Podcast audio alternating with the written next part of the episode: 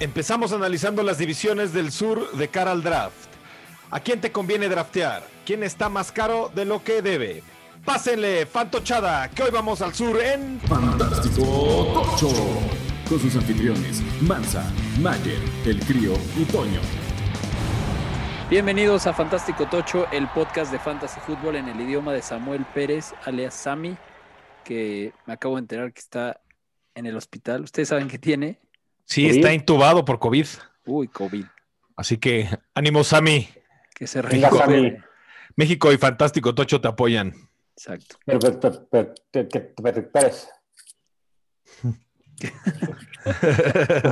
dije, se está trabando el crío, pero no. Estaba haciendo una. Un ah, Sami. Un, sa- un- un homenaje.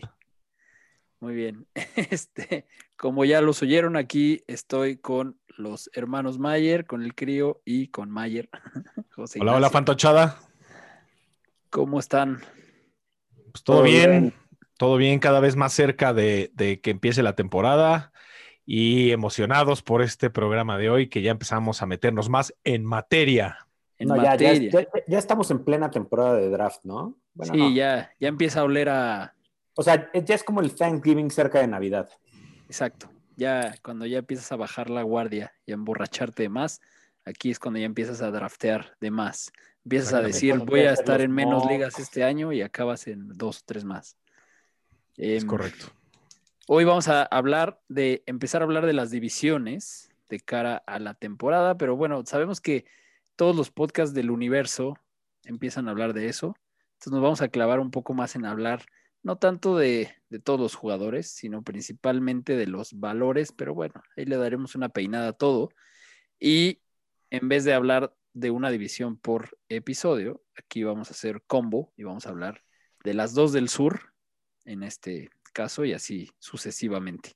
Pero primero vamos a rapidísimo hablar de qué pasó en la semana. Lo más fantástico de la semana anterior. A ver, empezamos con que el coach de running backs de Green Bay dice que se van a apoyar más en AJ Dillon este año, lo cual para decisiones de la ronda 6, 7 por ahí, pues Tiene un y- peso. Sí, sí conviene dedicarle un pick a AJ Dillon que no te sale tan caro y además no es solo un handcuff, ¿no? Ya no está Jamal Williams, es un buen, es una buena opción. Exacto, hay potencial ahí. No, bueno, y tiene draft capital, ¿no? Exacto. O sea, de que lo tienen que usar, lo tienen que usar. Además, esos, esos cuadríceps se tienen que aprovechar. Em, Es correcto. hablando de otras rumores y cosas relevantes, Este es medio fíjate, Pati, ¿eh? muy fíjate, Patty, pero seguramente quien ya pasó por drafts y se aventuró a draftear a Rodgers va a darle gusto saber que varios jugadores de los Packers ya mandaron a limpiar sus casas de la zona de Green Bay y entre ellos está Aaron Rodgers, por lo cual podemos asumir que hasta el momento espera que su familia viva ahí, lo cual es una buena señal para la temporada. ¿Qué más? Adrian a ver Peterson. todos los juegos de Green Bay. Adrian Peterson quiere tirarle a hacer un Frank Gore. Sigue manteniéndose en forma por si alguien lo contrata. Y es uno que siempre que juega acaba por lo menos siendo relevante waiver, ¿no? En algún momento. En un punto, pero nada más así como para que es hijo del cable ya, para que lo agarres de emergencia, te saque del apuro, puedes tener la suerte de que tuvo semana jugosita y luego lo tiras. Sí, Pero no, sí. de- Depende de Yo dónde lo caiga. veo- Yo lo veo muy jet, yo lo veo muy Frank Gore. Muy Jets. Si llegara a los Jets, imagínate. Muy jet. Uno más a la Eso es bueno, muy jet. Y hablando de viejitos, Giovanni Bernard está causando buenas impresiones en los entrenamientos no oficiales organizados por Tom Brady. ya hablaremos de, de Brady y de Giovanni Bernard, porque hoy toca hablar de su división. Pero- Pero esta es jugosa, jugoso, fíjate, Patty, de, de Fantasy. Taylor Heineke lo recordarán por el juegazo que tuvo en playoffs el año pasado. Contra, o sea, fueron el- los que más resistencia le dieron a Tampa Bay. a Tampa Bay. O sea, le dio, Bueno, dio no, un no, no, Green Bay, Green Bay le dio bastante batalla. pero dio un juegazo digno de. Sí, de un Mucha gente se, se acuerda, todos nos acordamos de él. Y resulta que se vio mejor que Fitzmagic en el minicamp. Así que no está tan asegurada la titularidad.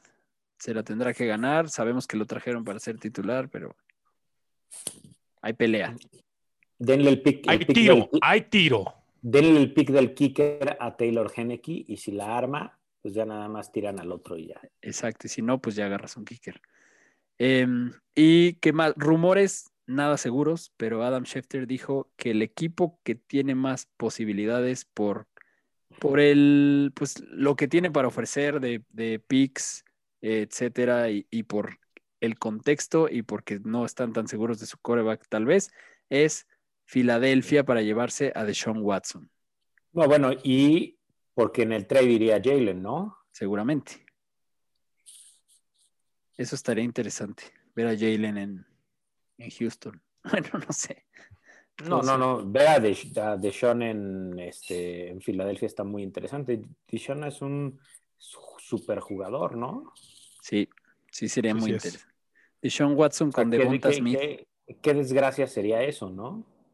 Sí, sí estaría medio triste, pero sí, o sea, te, te está medio triste por todos lados, pero para Fantasy está interesante.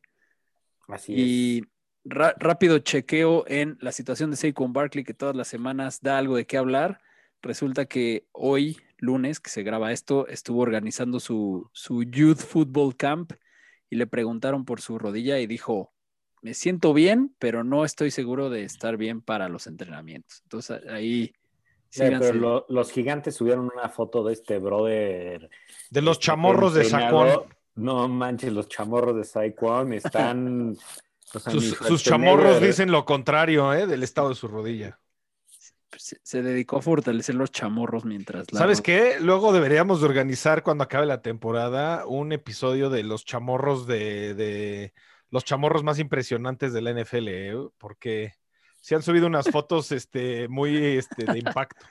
Sí, Podemos sí, armar sí. una encuesta ahí con la fantochada a ver qué, qué- quién vota que No, tiene no, los no, chamorros más cañones. impresionantes. sí, sí estaría bueno. Un Y especial. luego esos son los que tienen más quad injuries, ¿no? Un especial de los chamorros. Oigan, antes de pasar a, la, a lo que nos truje, hay que mandarle un agradecimiento especial a todos los escuchas de la fantochada en España, porque nos enteramos que según Chartable somos el podcast de Fantasy Sports, de- el tercer más escuchado de toda la historia en Apple en España. Lo cual, Así que Oh. muchas gracias, hermanos españoles. muchas gracias. Vamos Obviamente, No Los presumimos amamos. ser el tercer más oído porque no sabe, o sea, esos, ese dato tal cual habla específicamente de Apple y específicamente de, de España, pero bueno, definitivamente tenemos que darle las gracias. Qué bueno O que sea, nos nos escuchan ahí nuestros, nuestros queridos hermanos españoles, así que les mandamos un fuerte abrazo de parte de los fantoches a toda nuestra fantochada española. Sí, y cada vez hay más gente jugando fantasy por allá, ¿eh? O sea, sí hay muy clavados y, con una visión como muy analítica del, del fantasy. O sea, me- menos de fan y más del número. Eso Oye, pero debe de tener una buena, pues, buena, buena afición, ¿no? ¿Se acuerdan de, de, de la NFL Europa y de los Dragones de Barcelona donde jugaba Marco Martos? Sí, y, y vaya que murió la NFL Europa. Pero, Pero sí debe tener buen fanatismo. Yo creo que, pues alto. vas a- O sea, España yo creo que sí tiene alto. No sé si al nivel de, de México, pero pues yo creo que sí, ¿no? O sea, cada vez se ha visto más. sí, la verdad pues, es que. O sea, seguir un partido en los horarios está eso es lo que ¿no? eso es lo que está muy rudo. Lo, el otro día lo platicaba con Jorge, nuestro colaborador que semanalmente publica en, en el sitio Fantástico Tocho. Saludos a Jorge, saludos. Saludos. O sea, a el jueves Jorge. por la noche, el domingo por la noche y el lunes por la noche son a la una a dos de la mañana. Sí, él me decía, sí se duerme poco. Sobre todo porque pues si te echas todos los del domingo, o sea, no, no es como me despierto en la madrugada a ver el, el Sunday night, ¿no? O sea, ya, ya te echaste toda la noche viendo los demás. Sí, sí está rudo. Es correcto. Muy bien, ahora sí vámonos pues a hablar de las divisiones. De materia. A lo que nos truje. Venga, pues honor al campeón. Em- ah, empezamos hablando de los Bucks, que son equipo que repite la fórmula ganadora casi al pie de la letra. De hecho, yo no veo equipo que le pueda hacer competencia a los Bucks en su división y muy pocos en la, en la conferencia, Conferencia. ¿no? Sí. Sí, sí están muy bien armados y lo saben. Y, y Brady, después de tantos años de dudarlo en fantasy, el año pasado muchos lo ninguneamos y pues es un muy sólido late round, ¿no? Sí, Para por agarrar supuesto. Yo, mira, eh, basando la teoría que tenemos de agarrar coreback tarde, si no me llevo a un All-Star ni nada, pero agarré mis buenos running backs, armé bien mi equipo y al final, ronda penúltima, antes del kicker, cuando juegas con kicker o defensa, agarro a Brady, me siento feliz, ¿eh? De mi Pues titular. tenemos ahí una salsa, ¿no? De Brady arriba o abajo del sexto, ¿no? Es verdad. Que En creo este- que es alta, pero, pero de todas maneras, o sea, en una liga Pero de es- 12 tener a Brady es buenísimo. Sí puede ser, o sea, sí puede. Ahora está como el coreback 9, abajo de Rodgers, Wilson, Herbert, Prescott. O sea, yo creo que sin problema podría entrar al, al top 6. O sea, yo depende de qué pase con los demás, pero No, y- es que hay, hay muchos. bueno, y se estuvo hablando mucho la semana pasada que estuvo jugando lesionado, ¿no? Esa era otra de las noticias sonados de la, de la semana. Presu- lo- los Buccaneers presumen de que su coreback los llevó al Vince Lombardi lesionado. Está muy cañón. Y, exacto, es verdad. Y hablando de otras posiciones, Gronk es uno que medio me da nervio con el regreso de OJ Howard. Cable, Gronk, Sí, cable. Gronk Pues sí. mira, eh, Bueno, sí no cable, pero late, late, late pick. tiene, tienen proyectado eh, más puntos, obviamente, de fantasy, Gronk.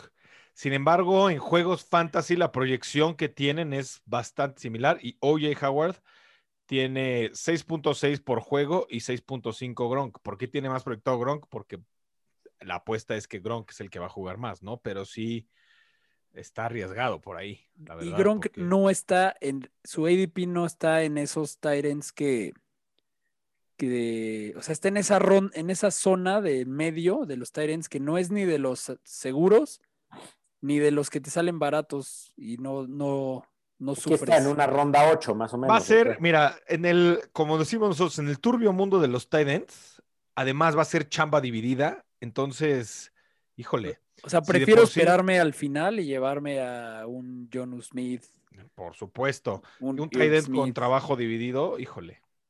que gastarte una ronda 8-9 en Gronk. Sí, sí, sí. Completamente. Sí. El, el viejo el adagio cable- de o, o- o el cable con AJ Howard, Howard puede ser Exacto. muy bueno. Eso puede ser también. U- último pick o cable. El viejo adagio de, de los Titans es go great or go late. ¿No? Ya si no te llevaste uno de los top 4, ya mejor espérate al final. En vez de arriesgar un pick ahí. Yo sí soy fan de, así como soy antifan de los corebacks, soy fan de los en, en rondas tempranas. ¿Tempranas? Sí, pero de los top. Pero de los top, o sea, estás hablando de Ah, Waller sí, para sí, arriba. O sea, o sea, sí, no, bueno, no, The Waller es el 2. O sea, no, a ver, está, está Kittle, está Kittle está- pero y está Kittle yo, yo, no, yo veo a Kittle en No, 3 yo- también.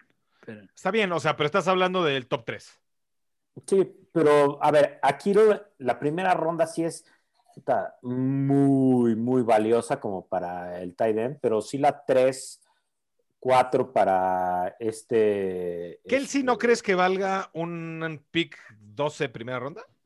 Sí, Sí, Kelsey pues, sí. Bueno, y a ver, ¿y cómo cambia la confianza en Royo y en Fournette con la única adición considerable para el equipo que es Joe Bernard, que es experto en recepciones? ¿Cómo ven eso? No, pues está, ah, o sea, a Gio, pues igual y sí lo drafteas muy late, pero la verdad es que ninguno, ¿no? O sea, si estamos Mira. preparando para el draft, mejor, o sea, estos déjalos para el cable. Es un backfield muy dividido donde Ronald Jones y Leonard Fournette. Ronald Jones tuvo un poquito más de chamba, 11.3 puntos por juego la temporada pasada, mientras Fournette 7.4. Sin embargo, tienen proyectado 7.8 y 7.5 cada uno, que sabemos que en el mundo de los running backs no es así jugosísimo más que para un flex. Y Gio Bernard tiene proyectados 3.4, pero pues si te llevas un late este, de último pick, un Gio Bernard que puede ofrecerte, pues hay un potencial de recepción tal vez, pues valga la pena, ¿no? Sí, a mí lo que me interesa un poco de, Gio Bernard y por lo que me da curiosidad dedicarle mi último pick, tal vez, dependiendo la profundidad de la banca y demás, es que es lo único que pidió Brady cambiar, agregarle al equipo campeón. Dijo, a ver, Ronald Jones no sabe cachar el balón y Fournette sí, pero porque no hay, o sea, es peor es nada. Entonces necesito un running back experto en recibir el balón y pidió a este güey. Y bueno, vamos a recordar, aquí me voy a, me voy a ir un poquito a alguien del que vamos a hablar, pero vamos a recordar que Brady pidió también a Antonio Brown y como bien hemos dicho, fue el líder en targets hacia el final de la temporada, ¿no?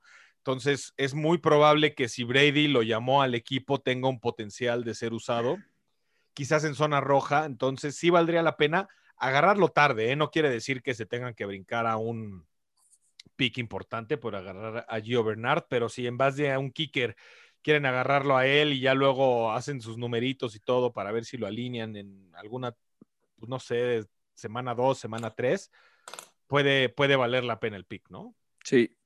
Sí. Sí, y en los receptores, sí, como bien dices, Antonio Brown es el, el que no hay duda que te lo, por, por, donde te lo puedes llevar, o sea, te va a dar, te va a dar valor. O sea, se está yendo como el wide receiver 42 y terminó como el wide receiver, o sea, en las semanas desde que estuvo estaba en el, los 30 saltos, creo, por ahí. Por ahí. Sí, se está yendo, se está yendo en el ADP 111 y es el y fue el wide receiver 42, ¿no? O, o en wide receivers es el 42, perdón. Ajá, no, pero está, eso va a cambiar, eso va a cambiar. ¿Tú crees que pero, suba de aquí? ¿Para arriba o, sea... para abajo? ¿Qué dices? No, para arriba, va a terminar en el ADP 80 bajos. Que estamos sabe, hablando eh? que es un en una sí, liga de 12, estamos hablando que es un cuarta ronda, ¿no? Yo no, no creo que suba tanto, ¿eh? O sea, pues ya, ya habría subido, ¿no? Un, un sexto, séptimo pick, sí. No creo que suba tanto. Yo tampoco creo. Y si subiera, yo no me lo llevaría de sexto pick. Mira, en las semanas que estuvo, terminó como el wide receiver 38 y ahorita te lo puedes llevar como el 47. O sea, está, está muy jugoso. O sea, sí, sí es buena opción. Obviamente no va a acabar mejor que Godwin o Evans, pero, pero con Godwin y Evans se van tan al, al mismo lugar en ADP que ahí sí tienes que medio aventarte un volado. Evans 13, Godwin 16 en el mundo de los wide receivers. ¿A cuál te llevas, Manza? Yo creo que a Evans todavía. Oh, bueno, o sea, creo y, que... y, y, teniendo a Antonio Brown toda la temporada con Evans y Godwin, o sea, va a ser más predecible los puntos, porque de repente ahí en Tampa Bay teníamos a un Scotty Miller que de repente hacía bastantes puntos. Mira, este... Antonio Brown tiene proyectados 6.3 por juego, tiene proyectados. Evans 9.6 y Godwin 8.9. Entonces, entre Evans y Godwin, la verdad es que está muy dividido. Sí, el tercero es Antonio Brown, pero puede darte ahí por, como dice Mansa, que creo que ese es el atractivo que tiene Antonio Brown, ¿no? Que te lo puedes llevar barato. Muy barato. puede darte muy buenos puntos. Sí, te puede ser un muy buen flex. O sea, su, su piso es ser un flex. La temporada pasada acabó con nueve puntos fantasy promedio. Sí, o Entonces, sea, y ahora sí va a empezar la temporada y la pretemporada con el equipo, o sea, ya no, ya se la sabe ahora sí. No, no, no, es buena, buena apuesta. Bueno, vámonos a los Saints, que tenemos muchos equipos de qué hablar hoy. Eh, ¿qué, qué, ¿Qué creen ustedes que pase con Taysom Hill y James Winston? ¿A quién le van a estas alturas? Es, es impredecible. Tendría que ser James, pero es impredecible. A mí me gusta Tyson Hill. O sea, tendría que ser James, pero la historia reciente, pues el año pasado, cuando no estuvo Breeze, metieron a, a Hill, ¿no? Entonces, sí es impredecible, pero por, por, lo cual es impredecible todo, ¿no? Porque es muy distinto el juego de el tipo de juego que te da cada uno. Ahora, en las proyecciones, eh, sí está arriba James Winston, ¿eh? O sea, sí 13.1 por juego y Taysom Hill está 7.4. Las Vegas, ¿qué dirá? Seguro Vegas no en miente. Las Vegas. Sí. Yo, yo lo que he visto es que en general se espera más que sea James Winston, pero siento que es más wishful thinking de todo mundo que quiere, quiere ver más juego aéreo. Quiere ver un equipo más normal. Pues, Más, más ¿no? exacto, más estandarizado, ¿no? Exacto.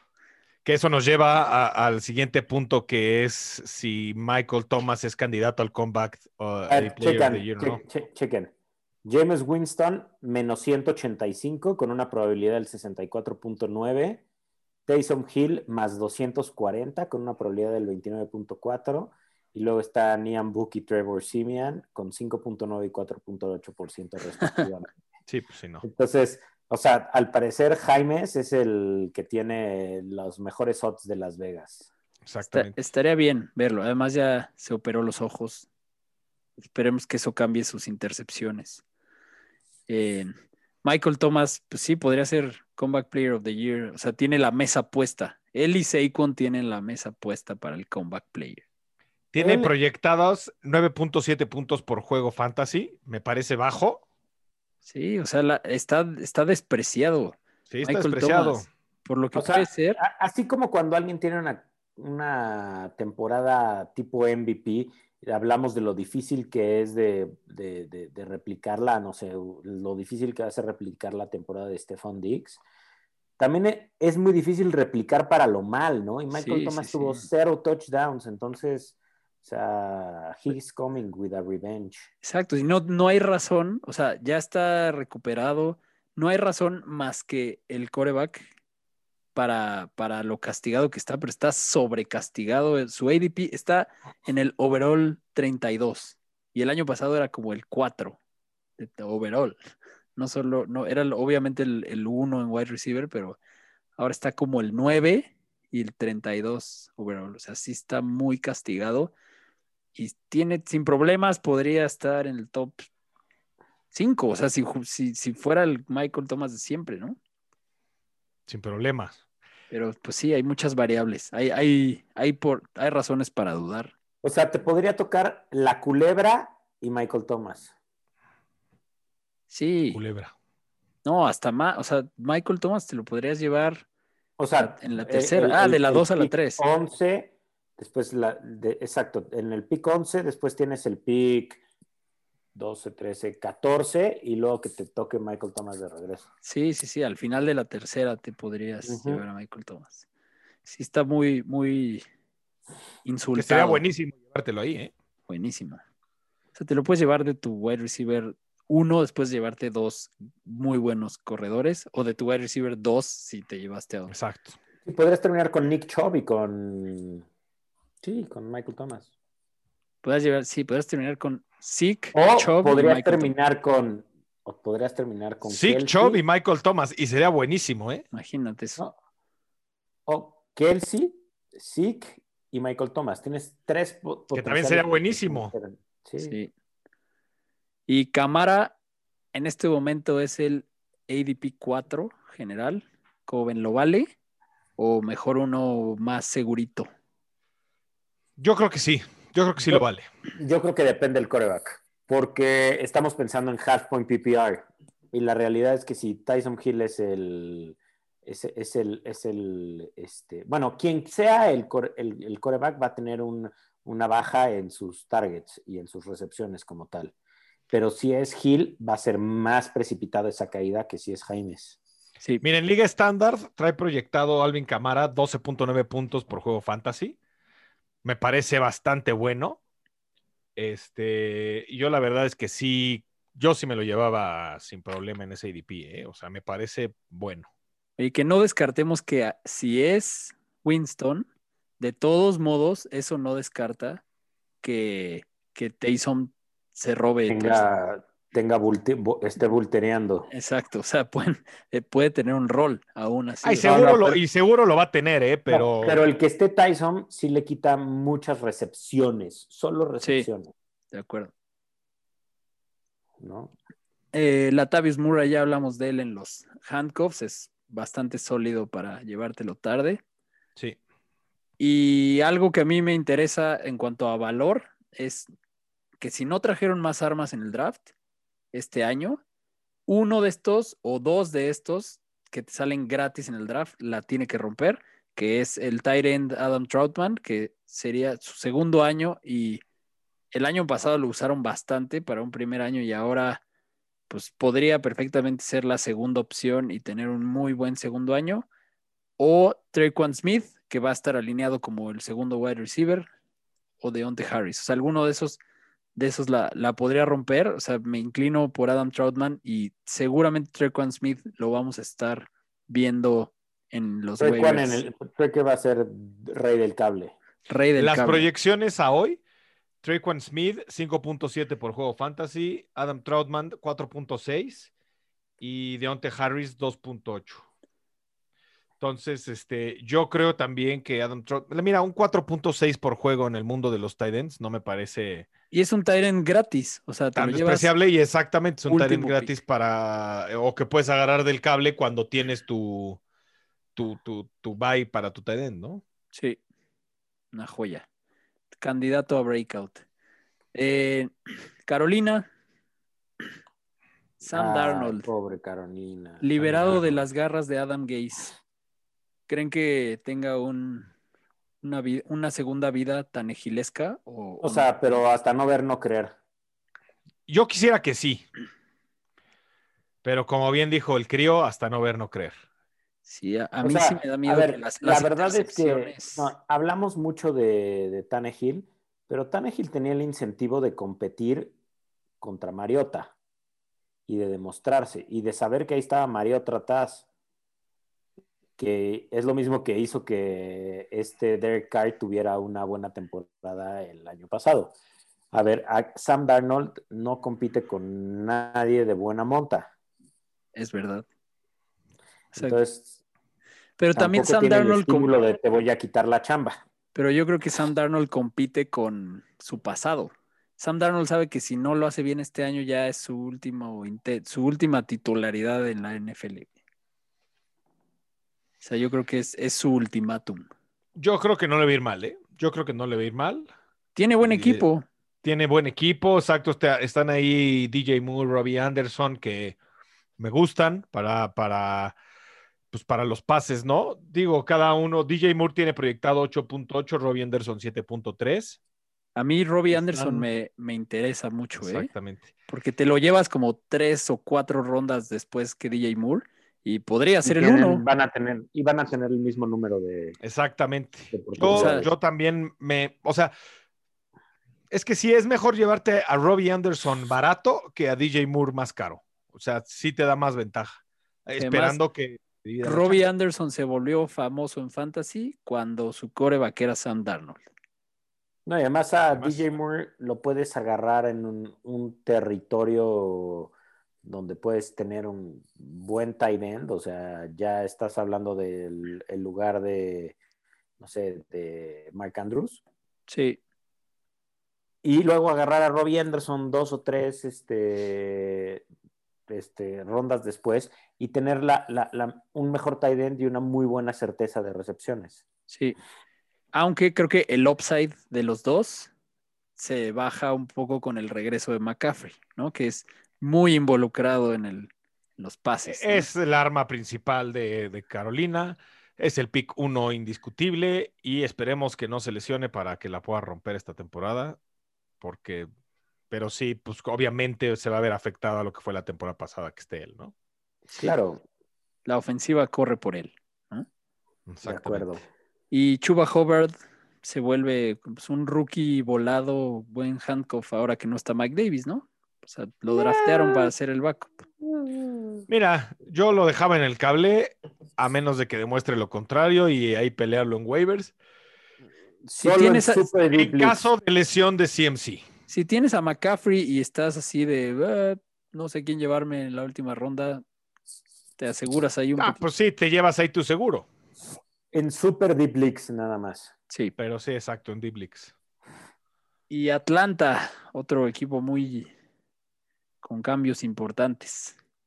¿no? Calvin Ridley, yo creo que ahora que no está Julio, tiene el potencial de terminar como. A ese güey lo quiero yo en mi equipo. Sí, Ojalá wide o sea, su techo es wide receiver 1 total y está en este momento en el ADP 22, wide receiver 6. Te voy a decir que Calvin Ridley terminó la temporada pasada con 12.8 puntos por, este, por juego. Ahorita tiene proyectado 10.7. La verdad es que me parece bajo para Calvin Ridley. Yo lo hubiera puesto unos 12.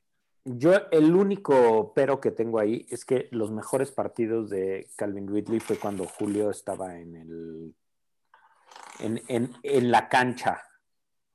Oye, esas proyecciones que tienes ahí, Mayer, ¿son half PPR o No, son estándar. estándar?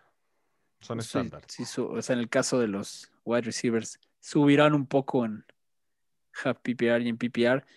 Pero sí, Calvin Ridley, creo que si te, si te lo encuentras en la tercera ronda, te lo tienes que llevar.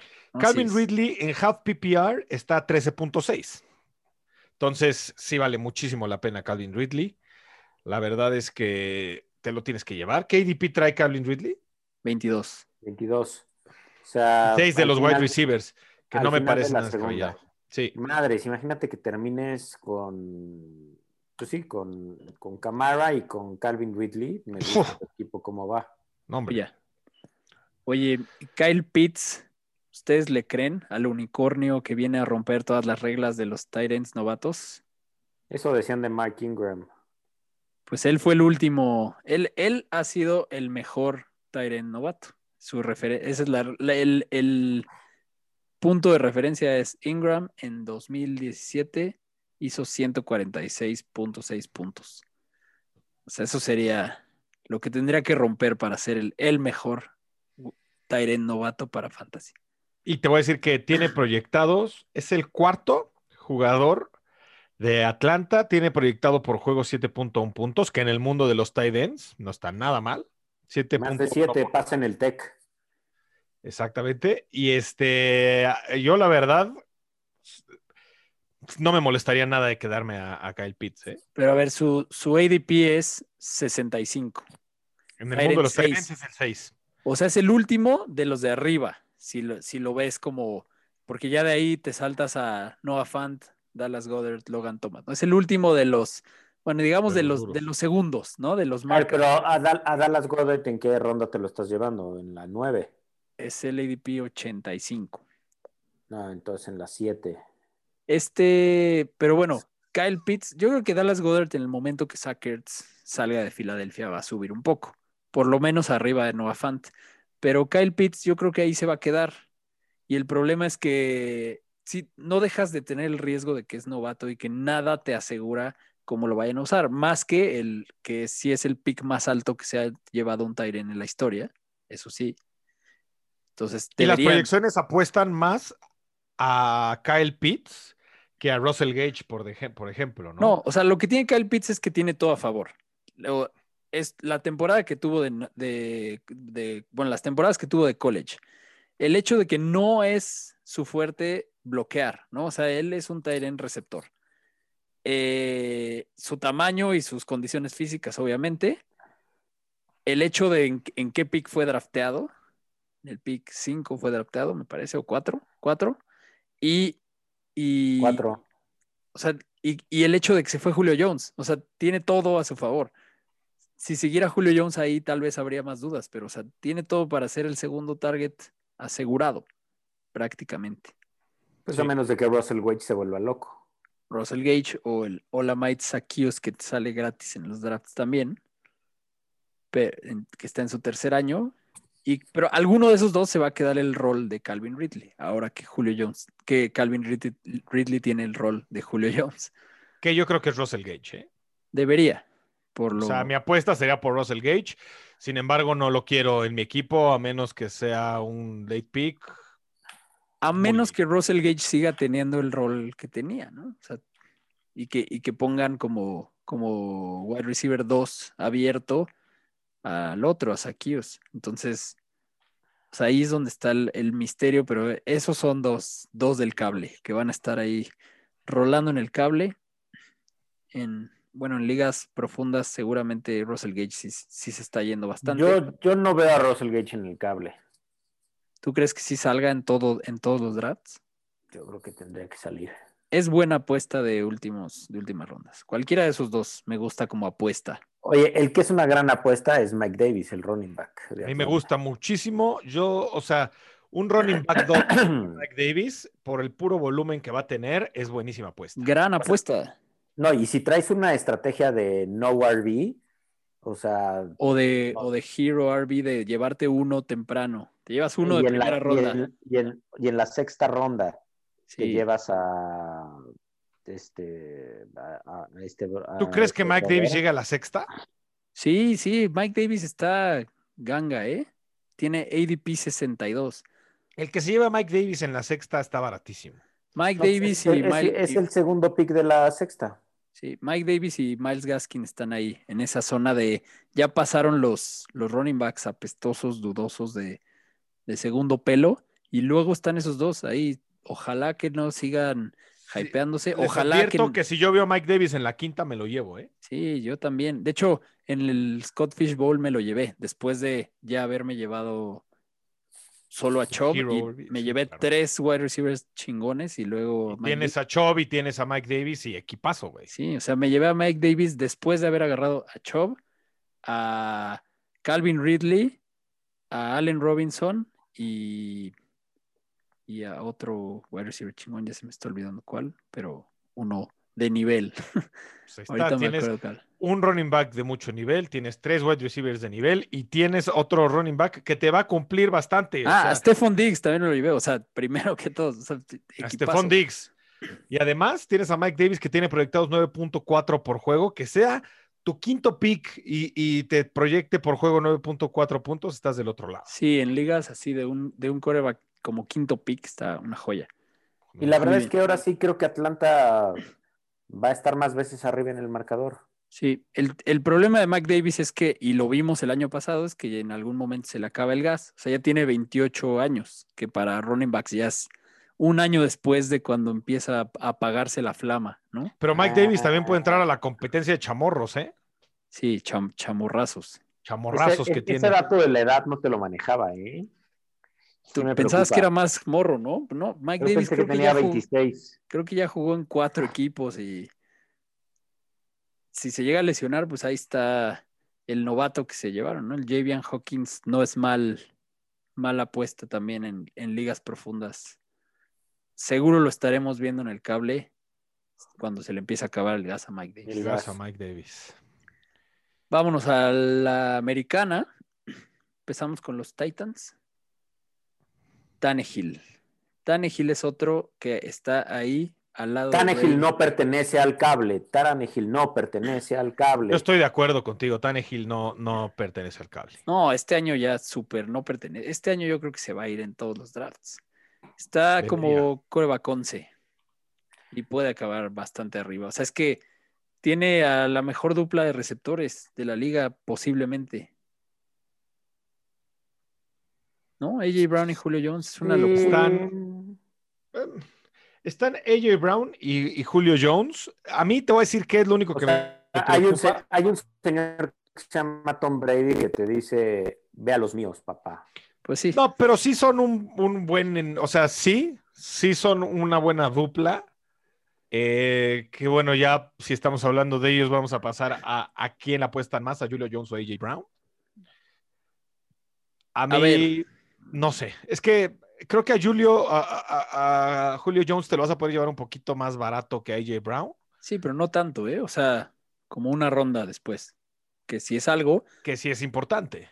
AJ Brown, el problema es que pintaba para ser su año de pelear por ser el wide receiver 1, pero pues con Julio ya se, se Yo- reparte, ¿no? No, Exacto. yo creo que eso, se- e- eso ya estaba repartido. Lo único es que ahora le van a jalar más marca. O sea, yo creo que, o sea, el- uno de los principales ganadores, a lo mejor no en targets, pero 100 yardas, va a ser AJ Brown. O Inclusive sea, ¿tú crees que Julio le va a jalar marca y va a poder irse más deep? Sí, Es que ve una forma de verlo es, los Titans lo que hicieron fue, ve los upgrades, lo que hicieron fue cambiar a Calvin Ridley, digo, no, a este, ¿cómo se llama? Corey Davis Corey Davis. Corey por Julio por Jones Julio Jones. y a Josh Reynolds por Adam Humphries. O sea, quitaron a Adam Humphries, trajeron a Josh Reynolds. O sea, en los, sus distintos niveles tuvieron un upgrade, ¿no? Y además, Bueno, y a Frisker por Jonu. sí, Firsker que ya lo tenían y que ahora que se va Jonu, pues hereda sus targets, ¿no? Entonces creo que, o sea, de que Tannehill está armadísimo, está Está armadísimo. Yo, le, yo me quedaría feliz con Tannehill de, de, de coreback. En las proyecciones, AJ Brown tiene 11.1 y Julio Jones tiene 9. AJ Brown terminó en 12.2 por juego la temporada pasada, así que nada mal. Va a bajar ese número, yo creo, un poquito con, con la presencia de Julio Jones, pero no, es mala apuesta con lo que dice el crío que se puede jalar marca, ¿no? Y Anthony Firsker es uno que si te, si te vas tarde por Tyren, también no es mala apuesta. No, no, cable, cable. Frisker es cable. Bueno, no Tiene proyectado nada. 4.9 por juego. Mira, en el mundo de los tight ends no es nada despreciable. ¿eh? Nada En el mundo despreciable. de los tight ends no es O sea, ya no está John Smith. despreciable. John Smith era, no era cable. Ahí lo, ahí lo tenías y, y ahora es él. Ahora, ¿qué me dices de Derrick Henry? Derrick Henry, hay quien dice que este es el año que se le acaba el gas. 27 Yo digo- años. Yo digo que no hay forma. Ese es un tren ese güey. Sí, yo tampoco creo que este es el año. No es, Tal vez el siguiente, pero este no es. no es este el año en el que se le acabe. ¿Cuál es el ADP de Derrick Henry? ¿Es el 3? No, déjenme ver. ¿5? Sí, 3. ¿El 3? 3. Me parece súper justo. O sea, si te llevas a Henry antes que a Camara, Sí. yo sí. Pero creo que me gusta más Saquon que esos dos. No sé. Me gusta más Saquon que Camara, pero no que Henry. Ok. Así, eh, yo, o sea, yo, Henry, la verdad es que le tengo mucha expectativa para esta temporada y yo creo que la va a romper. Sí, quizás la que sigue ya se le va a empezar a acabar el gas, pero esta yo creo que se despide en grande. Yo creo que va a haber re- retroceso porque no puedes repetir 2.000 yardas año con año, ¿no? Sí, Que ese ha sido eso. tu argumento y, y es bueno. Y, Pero- y- y hay que ver cuál es su... A ver, vamos a, va- vamos a echarle un ojito a su Bueno, sí puede interesante. repetir yardas si hay un juego más. Bueno, pero... Pablo, ¿a quién te llevabas? A... Pero, pero, o sea, fuera de que parece chiste, para un jugador que cada año está rompiendo su récord y rompiendo el récord de yardas, pues tener un juego más es un motivo para super romperlo otra vez, ¿no? Entonces, Exactamente, exactamente. además es otro juego más en invierno y sabemos que ese güey en invierno se transforma. el- eh, es Camara que o chequen- Henry. no, no, no, es que chequen su- su- sus últimos seis partidos. Ajá. O sea, tiene, es más, los últimos siete. Tiene a- en la semana 11 a Houston, en la 12 a Patriotas, después descansan, después tiene a Jaguares, a Acereros, a 49, a Delfines y termina en la semana 18, que no se juega nada en el Fantasy, con este, los, Houston otra vez. Con, con Houston otra vez. Entonces tiene defensas perras, ¿eh? Sí tiene algunas ahí, por lo menos Cuando llegue cuatro. el invierno tiene defensas perronas. Estamos, o sea, sí, asumiendo que todo esté como se planea, ¿no? Pero para mí, o sea, ¿te parece un ADP 3 de Derrick Henry alto? Sí, a mí sí. Sí, poquito. A mí sí. O sea, A mí sí me gusta. Yo que he sido su dueño un par de años, sí lo sufres. O sea, es un jugador que al final dices, sí, pero no decepciona. Hay semanas que sí. El año pasado pasó. O sea, había semanas que la rompía y semanas que O sea, es McCaffrey, Cooks. Cook, Dalvin Cook. McCaffrey, Coops, Henry, y después Saquon, y después Camara. Yo creo que es, o sea, para los míos serían McCaffrey, Cooks, Cook. Camara, Cook, diré Cook, este, Camara, Henry, Saquon. Yo prefiero a Saquon que a Camara y a Henry, pero Pero Por está la, foto de lesión. los chamorros.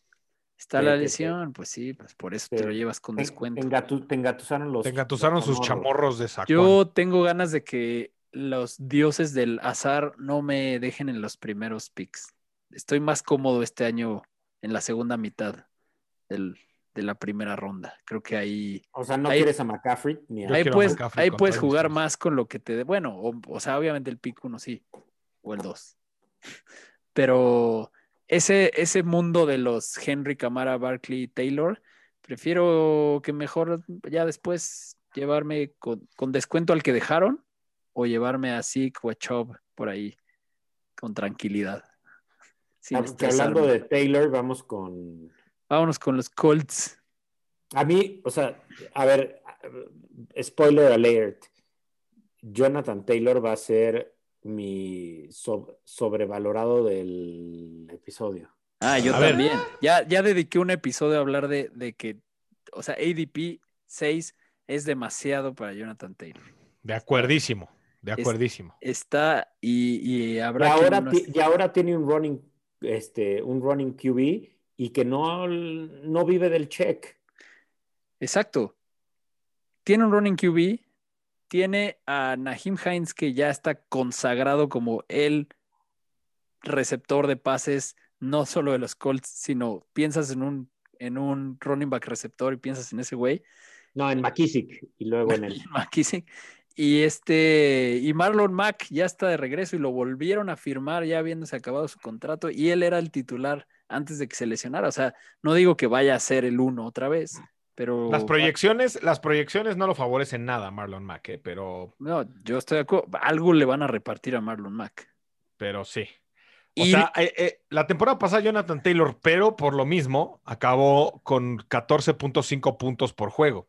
Pero eso fue, también tienes que ver los juegos que tuvo. Jonathan Taylor después del bye tuvo puros partidos fáciles.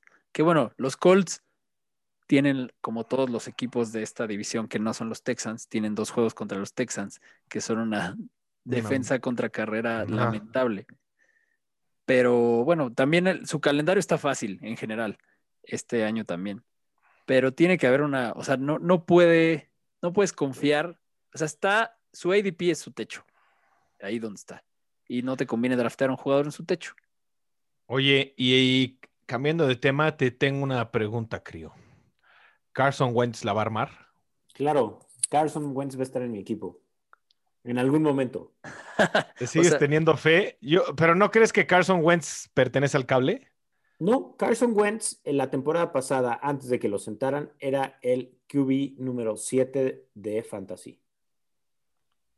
Y la ventaja es que te lo puedes llevar en el cable. Barato. O sea, en el cable. está en el ADP 122, coreback 20. Y Seguro te lo llevas en el cable.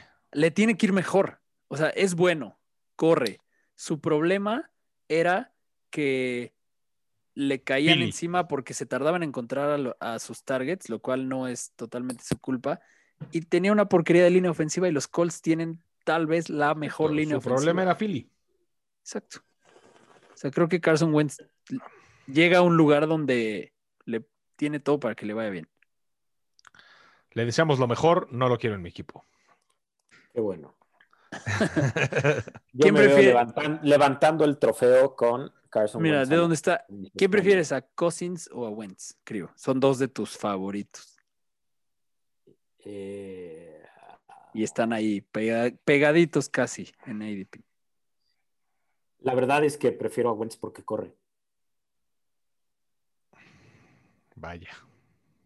Pues sí, sí es un, Y sí es son- un y, son, extra. y son- y son dos de mis favoritos, exactamente. Pero además con una línea ofensiva buena, pues sí, va a poder correr, va a poder correr más. Muy bien. Em, los receptores también son ahí medio un misterio. Michael Pittman debería de ser el, el bueno. Todos te los puedes llevar súper baratos. El ADP de los receptores de, de Indianápolis está ganga porque, pues, por el misterio. Porque no sabes quién va a ser el uno, pero debería ser Michael Pittman. Y Campbell debería ser el que esté alineado en el slot, porque era lo suyo desde college y es muy bueno para yardas después del acarreo. Y si está al 100 ya de la lesión, yo creo que también es un buen volado para llevarte tarde a tu banca. Tarde, pero no me gustan mucho los wide receivers de los Colts, ¿eh? O sea, por lo mismo que no le ha puesto mucho a Wentz, Eh, T.Y. Hilton tiene proyectado 6.4 puntos por juego, Pittman 5.4, ja, este, Campbell 4.6 y Zach Pascal 3.7. Entonces, este, A mí Pittman me gusta, por donde te lo puedes llevar. Hilton creo que está caro. Hilton está caro, Está pero caro. Hilton, el upside de Hilton es muy bueno. O sea, no lo y quiero. quizás pero- con y quizás con Wentz cambie la fórmula y me cae en la boca, ¿no? Pero a mí me parece arriesgado. Yo no me gustaría apostarle tanto a ellos. Y sobre todo, como dicen, por Lady P. Oigan, los Yo- Tyrants, que siempre Indianapolis tiene como 200 Tyrants. Ahora ya se fue Trey Burton. Jack Doyle sigue siendo el uno, pero pues Moali Cox ahora sí puede ser su año, ¿no? Yo creo que Moali Cox en su tercer año tiene que, o sea, es el año en el que despegan los Titans, ¿no? Sí, y es, tiene cuerpo de Tyrant de tercer año desde el primero. Entonces, No, no, pues podría ser un, así como el Tonayán el año pasado, este año este puede ser Moali Cox. sí, Aparte, Wentz es amigo de los Titans. sí, es verdad. Entonces, bueno, cuando se puede- Zach Ertz es tu end, eres amigo de los Titans siempre, ¿no? Eh, no, pero pues Moali Cox tiene algo que ofrecer. Sí, puede ser su Dallas, sí. Su nuevo Dallas Goddard. Su nuevo, exacto. Los Texans, el, el apestoso equipo de los Texans. Eh, Otra cosa, otra cosa. A mí, creo que rápidamente sí quiero. Bueno, tenemos que asumir que Tyro Taylor es el coreback por ahora. No, y tenemos que asumir que alguien tiene que, que agarrar el balón, y entonces creo Sí. que, o sea, Brandon Cooks es un agárralo. Para mí, Brandon Cooks es un super sleeper. No sé, sigue bajando su ADP y te lo puedes llevar como el wide receiver 40 en el ADP 102 y es el uno de un equipo que quien pase el balón, pues es el uno. O sea, Sí, quien pase el balón se lo tiene que pasar a, a él. O sea, no te digo que les tengas que dedicar tu, tu pick 4 o 5, o sea, te lo puedes llevar muy tarde. Te lo puedes llevar con un pick casi de No, banca. y, y bueno, y en el mundo apestoso de los tight ends, este, Jordan Atkins, Akins, la verdad es que A mí me gusta. Sí, o sea, digo, porque va a ser de los de cable o de los finalitos y, o sea, si ya no agarraste a los elite, puede ser opción. Sí, y Oigan, si llega, y, y- y David Johnson. pues el problema es que se dedicaron a traer running backs en off-season, lo cual está muy raro. Pero significa- Tyrod, y Tyrod va a correr muchísimo. Bueno, O sea- tú, tú sabes, tú, tú eres el que mejor sabe de Tyrod Taylor de Sí. Buffalo.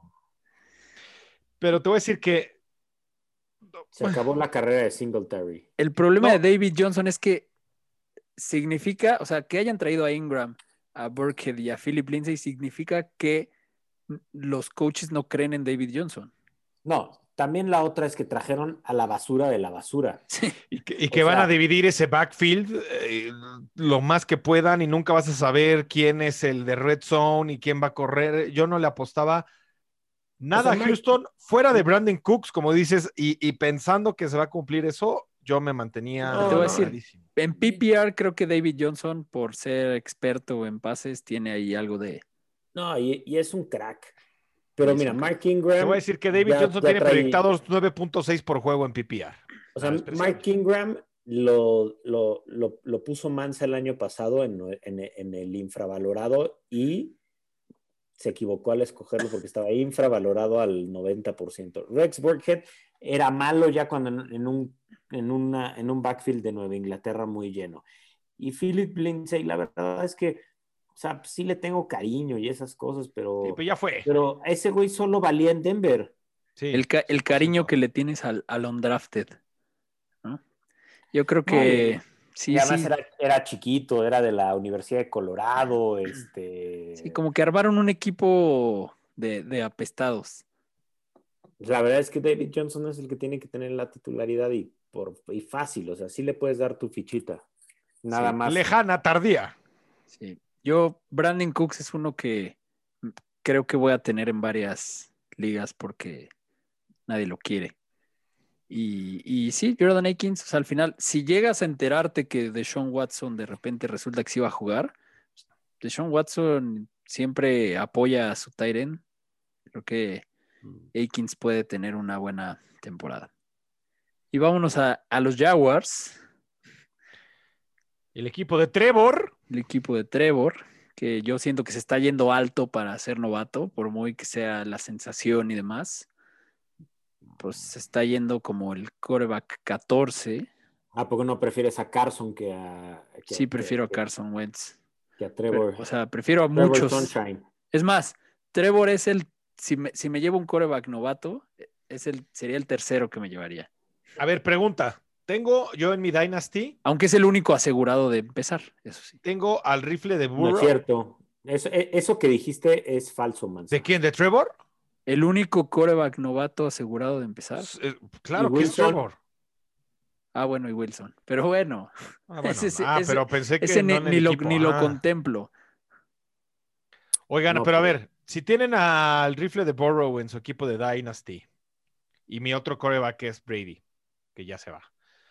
Eso Eh, llevamos diciendo como 10 años, pero bueno. Pero se rifan con Trevor Lawrence y el rifle de Burrow en su equipo de Dynasty como sus dos QBs. Sí. Sí, porque O te sea, siempre hay quedas alguien muy en- débil quizás en sí, esa porque parte. siempre hay alguien en el cable. Sí, digo, ya estás en Ah. esa situación. ¿A quién vas a alinear en la semana 1? Esa es la buena pregunta. Al No, al rifle. de Burrow. Sí, 100%. 100%. Pero bueno, Trevor Lawrence, este, sí se está yendo alto para ser coreback novato. Pero, a ver, no me molestaría nada tenerlo, ¿eh? Ahí de... pero a ver, prefiero a Cousins, prefiero a Wentz, prefiero a Baker Mayfield y prefiero a Matt Ryan, que todos esos están abajo de Trevor en el ADP. Yo no prefiero a Wentz, pero porque me caga Wentz. Pero porque estás mal. Y a ver, Este, este equipo tiene dos misterios. El running back gastaron una primera ronda, su segunda primera ronda en Travis Etienne, pero los beat reporters dicen que James Robinson va a seguir con el rol principal y Urban Meyer, su tío, también dijo eso. No sé, ahí ustedes qué creen que va a pasar. yo soy fan de James Robinson. Yo le creo a mi tío Urban y creo que va a ser James Robinson. Yo soy Pues- fan de James Robinson y quiero a James Robinson en mi equipo. Y te lo puedes llevar muy barato. Exacto, y, y vale la pena. Y la verdad es que Y ¿Qué tienes, trae? Y tienes el, el- Está en el 60, Travis Etienne. Es el running back 27. Y James Robinson ha estado subiendo un poco, pero está en el 50, como el running back 22. O sea, ya, ya lo- lo yo rebasó. creo que- ya subió. yo- Es- hace una semana estaba abajo el de, de Travis Etienne. Yo creo que a James Robinson te lo puedes llevar vara. Y va, va, va a ser una, una buena puestilla. Pues ya no está tan vara, ¿eh? O sea, eh, todo esto que han estado diciendo sí lo movió. Ya te lo llevas alrededor de Chris Carson y David Montgomery. Ya no está. Bueno, Y ahora te de- voy a decir en que es cuanto un a running backs, o sea, sí es como el- dividido cañón. O sea, las proyecciones 8.3 y 8 por, por juego. Entonces, ahí sí te metes en un tema de, de, pues de que se va a dividir. Y si apuestas a Travis Etienne, tienes la ventaja de que James Robinson se puede lesionar. Y, brother, ah, Sí. también terminó la temporada lesionado. ¿verdad? exactamente. Entonces, la apuestas a. Travis Etienne. Se está dividiendo el backfield con James Robinson. Se lesiona James Robinson y jackpot. sí, que no esperemos que no se lesione. pero- el problema es que donde te llevas ahorita a Travis Etienne es en un lugar del draft en el que estás llevándote un titular de tu equipo. Entonces, Si te llevas un volado ahí cuando todavía tienes que, tal vez te falta tu segundo running back si te fuiste fuerte con wide receivers, pues mejor te llevas a Mike Davis o a Damian Harris o a, no sé, Sí me llevaba a Mike Davis antes que a James Robinson. Eso sí. no, Oye. bueno, que Travis Etienne, que James Robinson, pues tal vez también, pero Sí, que los dos. que sí es volado. Y los receptores son el otro volado que yo, Eso es lo que te iba a decir. Yo ya les decía el año, digo, no, la semana pasada que para mí la Vizca es el 1, Marvin Jones el 2 y DJ Shark el 3. Pero sé que ese es un punto polémico. Yo, yo creo, o sea, por ADP, yo creo que no vale la pena draftear a DJ Shark. Está carísimo. Está- para está- la- ¿Es el más alto? Sí, Está en el 77. No. Sí está o caro. sea, está carísimo, mientras que Marvin Jones es el 118 y tiene toda la oportunidad de ser el 1. sí. exacto. Te sale, es más, está más barato Marvin. Está, o sea, Marvin Jones está barato, DJ Shark está muy caro. Y la Vizca está poquitito arriba de Marvin Jones. O sea, y también puede ser el uno. O sea, Sí, esos dos están muy baratos, la verdad. Lo pusimos de chiste en nuestro Twitter, la, la foto que salió el fin de semana, que están como en un barco Trevor y sus tres receptores, En una balsa cheleando. en una balsa cheleando y, y pues lo que pusimos es que ahí nos quisieron comunicar crípticamente el orden de izquierda a derecha de los Claro, eh, además, DJ Shark está a la derecha del padre. DJ Shark está hasta la derecha. DJ Shark es el. Es el DJ, DJ Shark es el que está hasta la derecha. exacto, es el 3. El, el que está a la derecha, a la mano derecha Ah, de es la. Lawrence es la Vizca. Es la Vizca, exactamente. O sea, la, la Vizca, Marvin, Jones, y DJ Shark. DJ Shark. Que no tendría, o sea, si le hacemos caso a que Urban Meyer dice muchas cosas, pues lo que ha dicho es que DJ Shark no le gusta y lo ha puesto a chambear para, para ponerse las pilas y por algo trajeron a Marvin Jones también. Bueno, entonces, si algo tenemos claro es que la apuesta tiene que ser con Marvin Jones o la Marvin Vizca. Jones. O la Vizca. Eh, Sí, pero como dijimos, o sea, la safe bet, Marvin Jones está barato. La Vizca también, pero yo creo que Marvin Jones, por el historial, yo preferiría a Marvin Jones que a la Vizca. Yo sí me Yo- iría por. Yo prefiero a la Vizca. O sea, está ahí, además te lo llevas en la vecindad de T.Y. Hilton, de Marvin Jones, de Michael Gallup, de Antonio Brown. Yo también prefiero a la Vizca y creo que la Vizca va a ser. La va a romper. Mar- Marvin Jones, como que siento que no sabe ser wide receiver uno. O sea, siempre fue la sombrita de Kenny Golladay. Ya veremos qué tal que con Trevor cambia eso. Puede ser. Yo creo que la Vizca la va a romper. Tiene todo para que sea un breakout de segundo año loquísimo. Ya veremos. Y con eso se nos terminan las divisiones del sur. Eh, pues muchas gracias a todos sur, los que llegaron hasta acá. Los que nos aguantaron durante un poquitito más de una hora. La que sigue nos tocan las del este. Que ahí Ah, tenemos. puro equipo crack, no hay puro nada equipo, ahí. puro equipo. Todos, todos aquí le vamos a un equipo del este, los que estamos aquí presentes. Y pues bueno, no se olviden de seguirnos, suscríbanse, déjenos comentarios, déjenos reviews. eh, y denle a la campanita en YouTube, no se les olvide. Suscríbanse, brothers. Y nos vemos la próxima. Los Buenas noches, queremos. Fantochada. Los noches. amamos. Gracias por acompañarnos en un episodio más de Fantástico Tocho. No olvides suscribirte en Spotify o Apple Podcast y seguirnos en Facebook y Twitter.